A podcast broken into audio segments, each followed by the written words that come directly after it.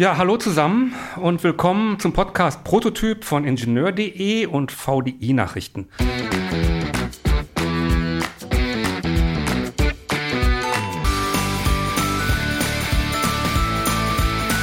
Mein Name ist Wolfgang Schmitz. Neben mir am Mikrofon sitzt mein Kollege Peter Sieben.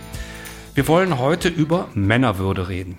Ja, das stimmt. Und da reden wir nicht einfach nur so zu zweit und ohne Anlass drüber, sondern wir haben einen Gast, uns ist Udo Bär zugeschaltet. Und äh, er ist Diplompädagoge und hat ein Buch mit dem Titel Männerwürde laut und leise, stark und zart geschrieben. Und das Ganze hat im Untertitel den Anspruch, ein Handbuch zu sein. Ja, und was es damit auf sich hat und wie sehr Männerwürde auch mit dem Berufsleben zusammenhängt, das erklärt er uns jetzt. Und damit herzlich willkommen, Udo Bär. Danke für die Einladung. Ja, kommen wir direkt zum Stichwort, dem Stichwort Würde. Sie schreiben in Ihrem Buch, ich zitiere, die meisten Männer, die ich kenne, ringen um ihre Identität. Besonders in den letzten Jahren durfte ich erleben, wie groß das Bedürfnis von Männern ist, um ihre Würde zu ringen.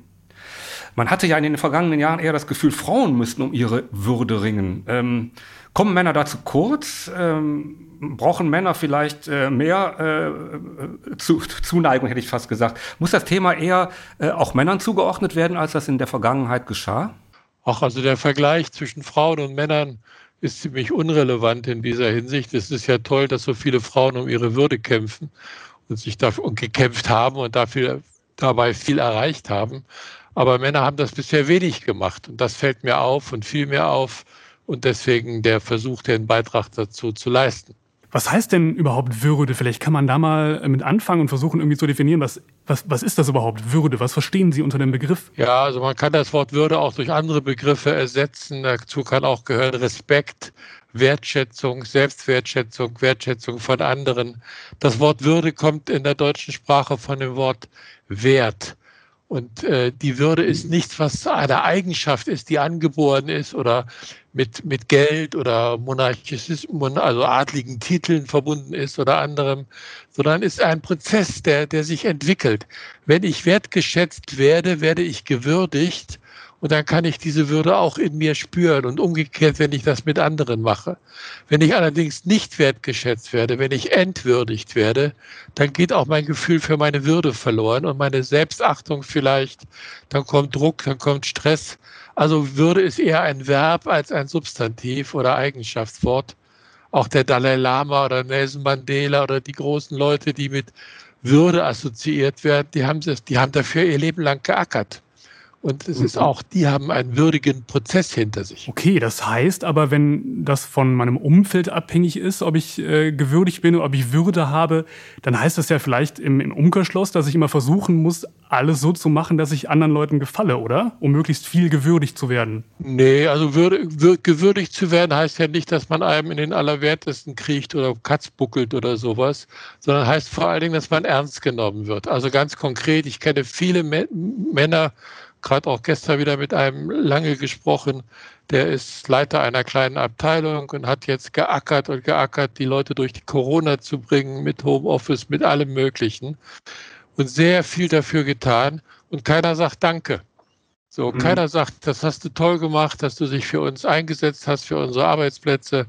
Und das ist etwas, was ich ganz häufig von Männern kenne, dass die sich anstrengen, anstrengen, anstrengen, dabei auch streng mit sich sind aber das nicht zurückkommt. Da muss ja nicht nur ein Danke sein, aber es muss wenigstens gesehen werden, sonst wird das so ein Fass ohne Boden, dass man sich bemüht und bemüht und man bleibt im luftleeren, man bleibt im leeren Raum. Okay, also gesehen werden ist dann in dem Fall irgendwie wichtig. Gesehen werden, gehört werden, äh, Rückmeldungen bekommen. Jetzt geht es in Ihrem Buch ja auch um Traumata oder Verletzungen, die die Männer in, im Laufe ihres Lebens erleiden? Was sind denn besonders typische Verletzungen oder Traumatisierungen, die Männer in unserer Gesellschaft erfahren? Also wir reden von äh, vier, vier oder fünf Monstern der Entwürdigung. Und eine Entwürdigung ist die Gewalt. Also viele Männer haben Gewalt erfahren als Kinder, als Jugendliche, sind geprügelt worden, aber auch so, es gibt auch eine Wort, eine, eine Gewalt der Blicke oder der, der, der Stimme, auch Worte oder Blicke können töten und wehtun. Das ist eine offenkundige Entwürdigung. Und wir kennen das aus vielen Forschungen auch, dass äh, nicht nur Mädchengewalt erfahren, sondern auch Jungs weniger als Mädchen, gerade sexuelle Gewalt, aber auch viele, zu viele Jungs, also über 10 Prozent. Und äh, da gibt es eine hohe Dunkelziffer. So eine andere Form der Entwürdigung ist die Erniedrigung. Du bist nichts wert. Du bist nichts wert und das zeigt sich dann auch so in abfälligen Bemerkungen, in äh, du aus dir wird sowieso nichts. Also wenn ich als, als Junge eine schlechte Note nach Hause bringe, äh, dann kann das ja immer mal passieren. Aber wenn ich dann höre, immer wieder, immer, immer, nie bringst du was in der Schule, nie schaffst du das. Oder du wirst ja nur Bauer oder nur, nur Ingenieur, habe ich auch schon gehört. Äh, zu mehr, mehr reicht es nicht. Ja, äh, bei dir, weil der Papa oder die Mama den Traum hatte, man sollte Jurist werden oder sonst irgendwas oder Chefarzt, ja, dann, äh, dann, dann, dann setzt sich das nieder, dann fräst sich das manchmal ein. Wenn Kinder immer wieder hören, ich bin, ich mache etwas falsch, dann kommt das Gefühl, ich bin falsch. Ich bin es nicht wert. Und das ist eine Entwürdigung. Das gilt aber auch für Erwachsene, nicht nur für Kinder. Wir brauchen eine Rückmeldung, ehrliche und wahrhaftige Rückmeldungen. So, die dritte Entwürdigung, denen ich sehr häufig begegnet bin, sind äh, Beschämungen. Also wenn ich etwas Intimes von mir zeige, dann kommt die Peinlichkeit, die passt auf, dass ich meine Intimität nicht zu weit preisgebe an anderen. Aber das ist so eine natürliche Scham. Aber es gibt auch eine, eine Scham, die von außen kommt und die heißt Beschämung du bist zu schlau, du bist zu dumm, du bist zu männlich, du bist zu dick, du bist zu schön, du bist zu hässlich, du bist zu, zu, zu, zu. Ja, du weinst, ha, ha, ha. Ja, Indianer kennen doch keinen Schmerz und Jungs weinen nicht, Jungs können, dürfen nicht traurig sein. Also diese Beschämungen führen bei vielen dazu, dass sie gar nicht mehr äh, ja, ihre Gefühle zeigen. So, und dann heißt es plötzlich, Männer haben weniger Gefühle. Stimmt gar nicht, ist Quatsch. Die zeigen die nur anders und sind oft beschämt worden, dass sie die nicht sich trauen zu zeigen. Ja, und dann ist das, was ich schon gesagt habe, ins Leere gehen, ist auch eine Form der Entwürdigung. Wenn ich nicht gehört werde, nicht gesehen werde, wenn ich gerade Trost brauche, vielleicht nach einem Trauma, vielleicht nach einem Verlust, vielleicht nach einem Scheitern und umarmt werden möchte, äh, vielleicht auch mit einem Glas Wein, ist ganz egal oder körperlich, wenn ich Nähe brauche und da ist niemand. Und wenn ich nach jemandem greife und ich greife ins Leere, dann ist das auch eine Erniedrigung, weil das Gefühl entstehen kann, äh, ich bin es nicht wert, dass man mir zuhört, ich bin es nicht wert, dass man mich festhält, dass man mich tröstet. Und die fünfte Monster der Entwürdigung ist dann eher äh, so giftige Atmosphären. Die kennen wir manchmal auch aus Ehen oder auch aus Arbeitsplätzen. Also giftige Atmosphären, äh, wo, wo nichts etwas wert ist, wo, wo, die, wo man nie ehrlich sein darf, wo man nur taktieren darf, weil man sonst das Gefühl hat, sofort wieder einen rüberzukriegen oder den Arbeitsplatz zu gefährden. Sie kennen alle giftige Atmosphären, die liegt dann so in der Luft, ja, und dann, äh, das macht etwas mit einem. Das macht etwas mit dem Selbstwert und deswegen, da ist es gut, dann auch gegebenenfalls die Atmosphäre umzutauschen, zumindest zu versuchen, dagegen etwas zu unternehmen. Das sind so die häufigsten Formen der Entwürdigung, Es gibt viele andere mehr und sind bei jedem Menschen verschieden. Dahinter stehen ja Ideale, also ziemlich schräge Ideale, die anscheinend äh, Emotionen nicht zulassen, äh, die nicht zulassen, dass ich ich bin, ähm, wo sind die Quellen, wo sind die Ursachen dafür? Hat das historische Gründe oder wie ist das zu erklären? Es hat ganz sicher historische und kulturelle Gründe. Äh, wir sind in Deutschland, äh, haben ein großes Erbe durch die nationalsozialistische Erziehung, ja, wo die damals die Mütter schon alle ein Buch bekommen haben, von, vom Naziregime geschenkt bekommen haben, dass die Söhne zu Soldaten erzogen werden müssen und die Mütter, die Töchter zu Müttern von Soldaten. Und dass man, dass man Kleinkinder schon als Feind behandelt und dass die keine Gefühle zeigen dürfen, dass die nicht verweichlicht werden dürfen, man darf sie nicht in den Arm nehmen und so weiter. Jetzt denkt man, das ist lange vorbei, aber dieses Buch zum Beispiel von der Frau Harrer wurde millionenfach verbreitet und hat weitere Auflagen bekommen bis Anfang der 70er Jahre. Die haben nur die Hakenkreuze aus dem Umschlag weggemacht und das war ein Bestseller zur Kindererziehung. Also meine Eltern und in meiner Zeit, ich bin jetzt 71, da war das noch das Standardwerk, wie, wie Kinder erzogen werden. So, was, ist, was steht da drin? Was, Entschuldigung, was, was ist drin, Dass Kinder Feinde sind, dass man Kinder nicht in den Arm nehmen darf, dass man die, so. wenn die weinen, nicht trösten darf, ja, und so weiter. Also wirklich so Gegnerschaft. Man muss die, man muss die dressieren, die Kinder. Man muss die, auch die Jungs gerade, damit die hart wie Kruppstall werden. So, und äh, das prägt, das hat meine Eltern geprägt, das hat mich auch in meiner Jugend ein bisschen geprägt. Also das hat Einflüsse. So. Und das ist dann nicht plötzlich weg, wenn es diese Bücher nicht mehr gibt, sondern diese 68 hat vieles angefangen mit, dass sich die Erziehung und das Männerbild und Frauenbild geändert hat. Aber das dauert dann immer noch eine Generation. Ich lebe jetzt in Berlin und wenn ich sehe, wie viele junge Männer mit ihren Kindern auf den Spielplätzen spielen, wenn ich meine eigenen Enkel und deren und, und, und Söhne mitbekomme, äh, wie, wie die mit ihren Kindern umgehen, die machen Sachen, die hätte ich mir als junger Vater niemals zu denken getraut. So, das, das, das finde ich großartig, das bewundere ich. Aber das ist noch nicht Mainstream. Viele Männer haben immer noch Angst, ihre, zum Beispiel ihre Gefühle zu zeigen. Zum Beispiel zu sagen, nee, das passt mir nicht. Zum Beispiel äh, auch mal weich zu sein oder mal zart zu sein. Dieser gesellschaftliche Druck, immer stark zu sein und zu leisten, zu leisten, zu leisten und auf die Rente zu hoffen oder auf den Mallorca-Urlaub, der ist einfach sehr stark. Welche Auswirkungen oder wie kann sich das im Berufsleben zeigen? Ähm, der, harte, der harte Mann muss ich auch äh, bei der Arbeit sein wahrscheinlich, der, der keine Fehler macht. Ist das so? Überträgt sich das auch aufs Berufsleben oder ist, sind da zwei verschiedene Schienen, die es da gibt? Nein, da das gibt? überträgt sich sehr aus das Berufsleben. Sehr. Also ich, äh, es ist für viele berufliche Bereiche, es ist wieder natürlich bei jedem Mann ein bisschen unterschiedlich, aber für viele berufliche Bereiche gilt es, äh, man darf die Chefs oder die, Institution darf nicht wissen, dass man eine Therapie macht.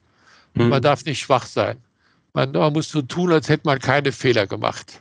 Ja, also eine Fehlerkultur, eine Kultur von äh, unsicher sein, gemeinsame Suchbewegungen zu machen. Ja, also so, äh, die, die, die ist selten da. Die entkommt jetzt und die kommt auch mehr, aber für viele Männer gilt das nicht und die müssen durchziehen und stark sein. Und das tut weh und dann hat man nachts die Gedanken oder wacht auf oder versucht das dann abends mit ein paar Bier oder Rotwein oder Weißwein zu bekämpfen oder was es auch immer dann als, als Beruhigungsmittel gibt, um besser einschlafen zu können. Aber auf Dauer hilft das nicht. Das hilft mal, ich habe auch nichts gegen Glas Wein, aber auf Dauer hilft das nichts. Die Erziehung, die wir, ich bin auch, äh, mein Vater war auch im Krieg, ähm, Jahrgang 18, äh, die Erziehung, die wir genossen haben, die überträgt sich ja womöglich auch auf die Frauen, die den harten Mann haben wollen, oder? Ja, und gleichzeitig haben sie eine Sehnsucht nach jemand anders. Also da ist oft sehr viel Widersprüchlichkeit. Und ich habe oft die Erfahrung gemacht bei mir oder auch mit anderen Männern, wenn Männer auf diese Erwartungen nicht unbedingt eingehen, sondern sagen, ja, ich kann hart sein, ich bin stark, ich habe Stärken ich kann auch meinen Job gut machen und, und dies und jenes und was schaffen und die Familie ernähren und, und einen Boden für uns alle schaffen und für unsere Zukunft. Und das große heilige Und, wie ich gerne sage, ich habe auch meine schwachen Seiten. Ich bin auch mal schlecht drauf. Ich brauche auch jemanden zum Anlehnen und nicht nur der starke Kerl zu sein, an den sich andere anlehnen. Also mit diesem Und ein bisschen zu operieren und, und das zu teilen, das ist oft sehr hilfreich. Kann man denn sagen, wir waren gerade, oder ich war gerade bei dem, bei der Brücke zwischen Privatem und Beruflichem, kann man sagen, dass äh, Väter, die ihre Kinder mit Offenheit und Liebe, viel Liebe erziehen, dass das auch gute Führungskräfte vielleicht sind dann? Oder dass es gute Voraussetzungen sind, um eine gute Führungskraft zu sein? Ja, also das hat sich mittlerweile immer mehr herumgesprochen. Es gab viele Führungskräfte, Bekannte, die wir alle kennen aus die halt hart sind, die halt autoritär sind, gerade in den Gründerjahren, wo viele Firmen aufgebaut worden sind. Aber diese Generation, äh, die, die, die tritt ab oder ist schon abgetreten. Und bei den nächsten Generationen, da kommen diese weichen Seiten auch ein bisschen, werden auch ein bisschen stärker. Also ohne auch mal hart zu sein, kann man nicht auch Führungskraft sein. Ja, wenn ich jemanden entlassen muss, äh, dann muss ich das machen und dann ist das hart, egal wie, wie, ja. wie, wie stark ich da rumrede oder sowas. Ne? Aber wir brauchen auch die Fähigkeiten, auf andere zu hören, mit anderen gemeinsam zu suchen, auch mal zuzugestehen, das weiß ich jetzt nicht, da muss ich weiter gucken. Ja, ich bin jetzt mhm. auch gerade mal ratlos. Was ist denn da so schlimm dran? Man muss doch nicht ja. immer tun, als hätte man die Weisheit mit einem Löffel gefressen in jeder Sekunde. So. Ich habe das auch mit in der Arbeit oft gemerkt. Wir haben oft in, ich habe auch Geschäftsführer und also leitende Funktion äh, und, und äh, ich wusste auch nicht immer alles. Mhm. Da hat man sich zusammengesetzt und versucht, gemeinsam zu suchen. So. Und wenn dann jemand da, und das Gleiche ist dann, wenn meine Tochter oder meine Frau Probleme zu Hause hatte, dann war ich auch immer, hatte immer den Impuls, Mensch, Udo, du musst jetzt hier gleich die Lösung finden, ja. Und wenn es Probleme in der Schule gab, da wollte ich gleich zur Schule rennen und die Lehrer fertig machen und denen mal sagen, wo der Henkel hängt und so weiter. Ne? Und meine Tochter hat immer gesagt, Papa, du bist peinlich, lass das, ich mache das schon selber. Ich will das nur erzählen. Ja, ich will das nur erzählen. Wenn ich einen Rat brauche, dann sage ich das schon. Hör auf mit deinen Peinlichkeiten. So. Und mit meiner Frau das Gleiche und mit meinen Söhnen das Gleiche. Also ähm, das sind so Rollenverschiebungen, die finde ich gut. Auf Dauer sind die gut. Wenn wir nochmal über das äh, Thema Karriere reden, dann gibt es ja immer noch so ein klassisches Bild, dass es besonders wichtig ist, innerhalb von einer Unternehmenshierarchie aufzusteigen, dass das quasi äh, der Inbegriff von Karriere ist. Glauben Sie, dass es manchen Männern ähm, schwer fällt, sich einzugestehen, dass sie das eigentlich gar nicht wollen und dass es vielleicht auch so einem Unternehmen schadet, wenn, wenn Männer denken, sie müssten unbedingt aufsteigen, auch wenn sie dafür gar nicht geeignet sind und lieber sagen sollten, ich kann was anderes besser? Ja, das glaube ich, da bin ich mir sogar sicher. Also es ist, also mir fällt beispielsweise ein junger Mann ein, oder da kenne ich mehrere von, der sagt, ich will gar nicht Karriere machen. Mhm. Ja, ich will einen guten Job haben, wo ich auch zufrieden bin, wo ich auch was bewirken kann wo ich auch mitbekommen kann, dass ich wichtig bin und was, was leiste. Ja, das will ich und ich will auch gut verdienen, um mich und meine Familie zu ernähren. Und ich möchte genug Zeit haben, um in der Natur was zu machen. Ich möchte genug Zeit haben mit meinen Kindern. Ich möchte auch genug Zeit haben für meinen Sport. Und so, das sind nochmal ganz andere Ziele, als sie sonst oft erwartet werden von, von Menschen, die Karriere machen sollen. Wenn es wenn es Vorstellungsgespräche gibt oder Führungskräftegespräche oder wie auch immer die jeweils in der Firma heißen, dann wird oft gefragt, was haben Sie für Karriereziel? Und ich mhm. kenne auch Männer, die sagen, äh, habe ich nicht. ja, ich weiß nicht, wo ich in zehn Jahren sein will. Ja, ich will eine gute Arbeit machen, eine sinnvolle Arbeit machen. So. Und das ist auch gesellschaftlich sinnvolle Arbeit machen. Und das ist etwas, was ich, was, was noch nicht Mainstream ist, aber was zunimmt. Und ich glaube, das ist auch gut, dass es solche Männer gibt. Die können auch Vorbild sein, auch für die nächste Generation. Und es ist auch gut, dass es Männer gibt, die sagen, ich möchte in zehn Jahren die und die Führungsposition haben. Die braucht es auch. Also auch da gibt es kein Entweder-Oder, sondern ein sowohl als auch. Äh, in Ihrem Buch schreiben Sie von dem Ingenieur Mike S., der von einer Aufgabenfülle erzählt, äh, von der er weiß, dass er sie eigentlich gar nicht bewältigen kann. Äh, er geht trotzdem ans Werk und ähm, er sagt, er könne halt einfach nicht Nein sagen. Er sei ausgebrannt. Aber inzwischen hat er die Kurve bekommen. Wie hat er das gemacht? Also ja, zwei Sachen sind mir dabei wichtig. Das erste ist, auch in diesem Beispiel, er hat darüber geredet mit anderen. Man kann das nicht nur alleine. So eine Grundhaltung zu ändern, die ist ja auch entstanden durch Vorbilder, durch elterliche Vorbilder, durch gesellschaftlichen Druck. Die ist immer auch entstanden über soziale Prozesse. Man ist nicht als Kleinkind aufgewachsen, aufgewacht und hat gesagt, ich will jetzt den Lebensweg haben. Es ist immer eine Interaktion mit anderen. Und solche Grundhaltungen zu verändern, das braucht auch wieder eine Interaktion mit anderen.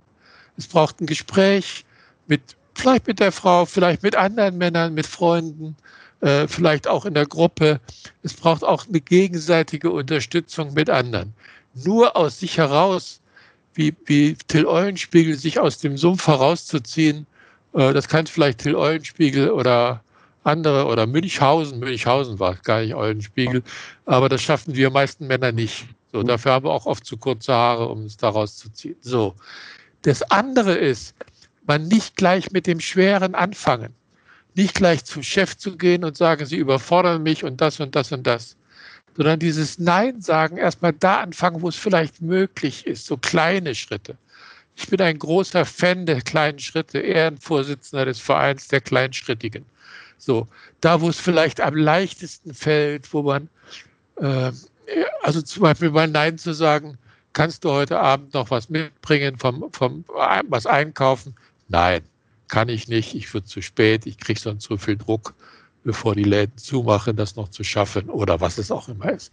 Also bei denen, wo man sich erstmal erlauben kann. Und wenn, wenn der Arbeitskollege zum, zum dritten Mal oder vierten Mal kommt, kannst du das mal für mich fertig machen, ich schaffe das nicht, dann nicht auch wieder Ja zu sagen, sondern sagen, nee, ich bin auch voll, tut mir leid, diesmal nicht. Also so kleinere Sachen zu machen, bevor man die große Revolution anzettelt, das ist, glaube ich, ganz wichtig. Also sich realistische Ziele nehmen und üben, üben, üben. Wer, wer beim Nein sagen die Erfahrung gemacht hat, dass einem der Himmel auf den Kopf fällt, der braucht neue Erfahrungen, andere Erfahrungen, bessere Erfahrungen. Die Ingenieurwissenschaften sind jetzt sehr männerdominiert, zumindest in den meisten Disziplinen. Das fängt beim Studium an und geht äh, bis über in die Arbeitswelt. Stehen die Männer sich da gegenseitig vielleicht auf den Füßen? Bräuchte man so ein bisschen mehr, was man so als weibliche Intuition oder so nennt? Äh, ist das schwieriger vielleicht in dem Bereich Ingenieur, äh, tatsächlich Emotionen zu zeigen? Was vermuten Sie? Ja, also ich glaube, diese, diese Konkurrenz unter Männern und äh, die gibt es unter Frauen auch. Also da, was, was, was da teilweise abgeht, äh, will ich lieber jetzt hier nicht ausführen. So, die, äh, also in großen, in großen Gruppen von Männern tätig zu sein, zu studieren oder zu arbeiten, äh, kann ein Nachteil sein, weil es vielleicht weniger Impulse von weiblichen Personen gibt, aber kann auch ein Vorteil sein. Es gibt in wenn 90 Prozent Männer in einem Bereich tätig sind, wird es unter diesen 90 Prozent mindestens auch ein Drittel geben, die auch weibliche Intuition haben, ja, die auch äh, andere Qualitäten haben. Das ist eher eine Frage der Kultur, ob man die zeigen kann und, so, und zeigen mhm. darf. Und so eine Kultur kann sich verändern, aber das braucht immer einzelne Leute, die, die anfangen, die Vorreiter sind, die mutig sind, die Pioniere sind. Es braucht immer Leute, die vorangehen und sich was trauen. Vielleicht nicht gleich auf der Betriebsversammlung anfangen zu weinen, sondern einfach auch zu sagen, wenn die Frage kommt im Büro oder im Labor oder wo auch immer es ist, äh, wie geht's dir? Nicht nur zu sagen, ja, muss, wie immer und so, sondern auch mal zu sagen, bin heute schlecht drauf, ja. Ich äh, hat nichts ja. mit dir zu tun, ich, ich habe schlecht geschlafen, ich bin traurig, habe Probleme mit meinem Vater oder ich weiß nicht was mit meinem Vermieter. Ich bin scheiße drauf, Punkt. Hm. So, hm. so kleine Sachen mal anzufangen. Und darüber kann sich dann mittelfristig auch eine Kultur verändern. Ja, also wenn, wenn es viele Männer gibt, gibt es auch viele Möglichkeiten, sich mit anderen Männern auszutauschen. Und Sie können sicher sein, dass mindestens jeder dritte Mann auch darauf wartet, dass ein jemand anspricht. Jetzt sprechen Sie ja von, von Vorreitern und Vorbildern. Glauben Sie, dass es da vielleicht auch in den Medien mehr von geben müsste? Also, dass man öfter mal den den Mann auch im Fernsehen sieht oder so, der Emotionen zu zeigen bereit ist? Oder ist, ist das gar nicht so wichtig? Doch, das ist sehr, sehr wichtig. Und ich glaube, es fängt jetzt auch ein bisschen an. Ich bin jetzt nicht der große Fernsehgucker, aber ich kriege es schon mal mit, auch schon mal in Krimis oder in manchen anderen Filmen. Es beginnt da etwas. Früher gab es immer auf, also in meiner jüngeren Zeit gab es entweder Rambo als der große, starke Held, der schießt und kämpft und ich weiß nicht was und jede Frau umlegt, wie es so schön hieß. Ja, und auf der anderen Seite gab es Woody Allen, lebenslange Therapie, Schwächling. Ja, also so, äh, das, das waren die beiden Alternativen. Das waren die Alternativen. Und es gab nichts dazwischen. Das Leben ist aber dazwischen. Das Leben tobt dazwischen, auch das männliche Leben. Und ich glaube, diese Zwischenräume werden beginnen jetzt auch sich auszufüllen. Und äh, ja, wenn Sie beispielsweise mich hier zu diesem Thema interviewen und wir da gemeinsam drüber reden, ist das ja auch ein Zeichen dafür, dass sich da Türen öffnen. Die gehen nicht gleich ganz weit auf. Ich habe immer das Bild vom Adventskalender. Erst eins, dann zwei, dann drei, dann vier. Dann steht der Christkind vor der Tür. Also so ein Kalendertürchen nach dem nächsten. Darüber können sich auch Kulturen und Atmosphären verändern. Ähm, Sie hatten eben davon oder wir hatten eben davon gesprochen, dass es äh, gut ist, wenn man im Unternehmen ja auch Leute hat, mit denen man drüber reden kann. Wäre es, würde es Sinn machen, eine feste Einrichtung zu haben im Unternehmen, die sich um diese Leute kümmert, einen Psychotherapeuten, aber sowas können sich wahrscheinlich nur große Unternehmen leisten, oder? Oder würde es überhaupt Sinn machen? Also es würde in jedem Fall Sinn machen, dass, dass Mitarbeiter in Unternehmen einen Ansprechpartner haben.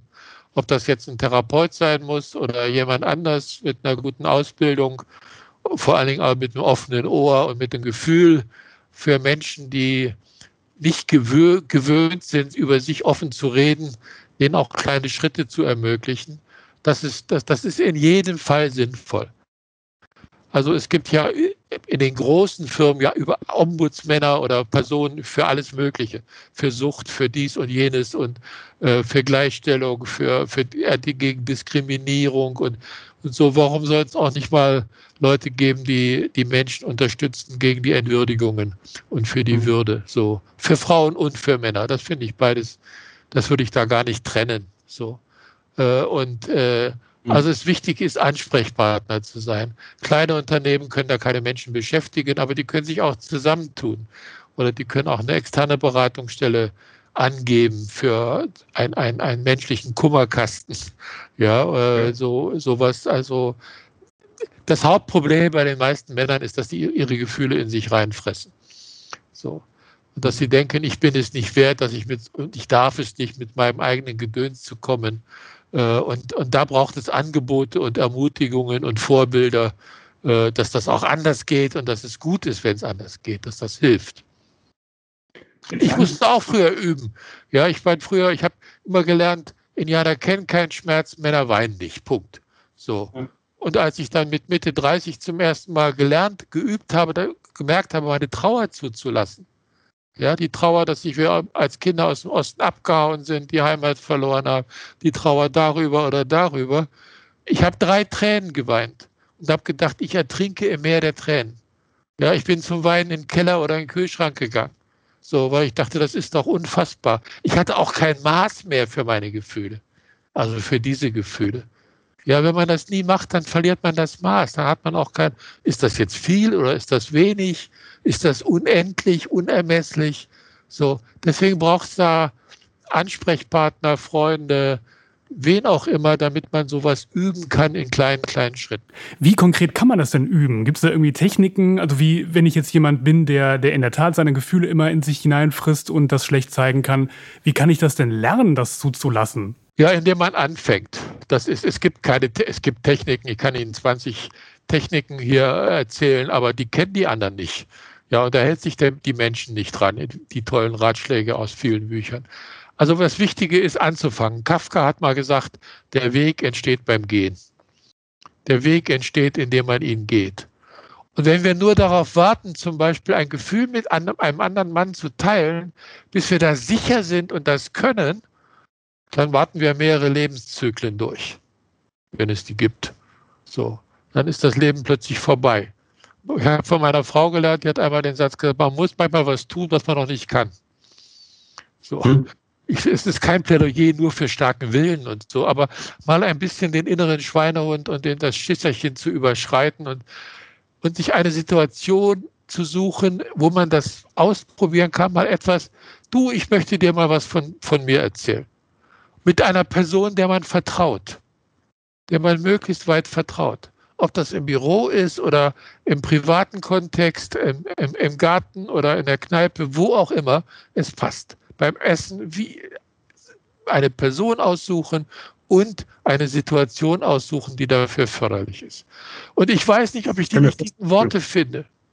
Ich will aber einfach mal losreden. Das anfangen. Das ist der wichtigste Tipp. Ich kann mir vorstellen, dass einem das nicht nur selbst gut tut, sondern womöglich auch dem Gegenüber, weil er damit sieht oder sie sieht, ja. Äh, dass man offen ist und sich preisgibt auch irgendwo. Ne? Gut, Herr Dr. Bär, vielen Dank. Äh, also mir persönlich und ich glaube auch unseren Hörern hat es viel gebracht. Vielen Dank nochmal dafür und ähm, ja, danke auch von meinem Kollegen, vermute ich. Das ist in der Tat so, genau. Und das Schlusswort war ja auch gut. Einfach, einfach mal äh, mit was beginnen, auch äh, was ausprobieren, was man noch nicht kann. Und äh, ja, damit gehen wir, gehen wir dann raus. Vielen lieben Dank.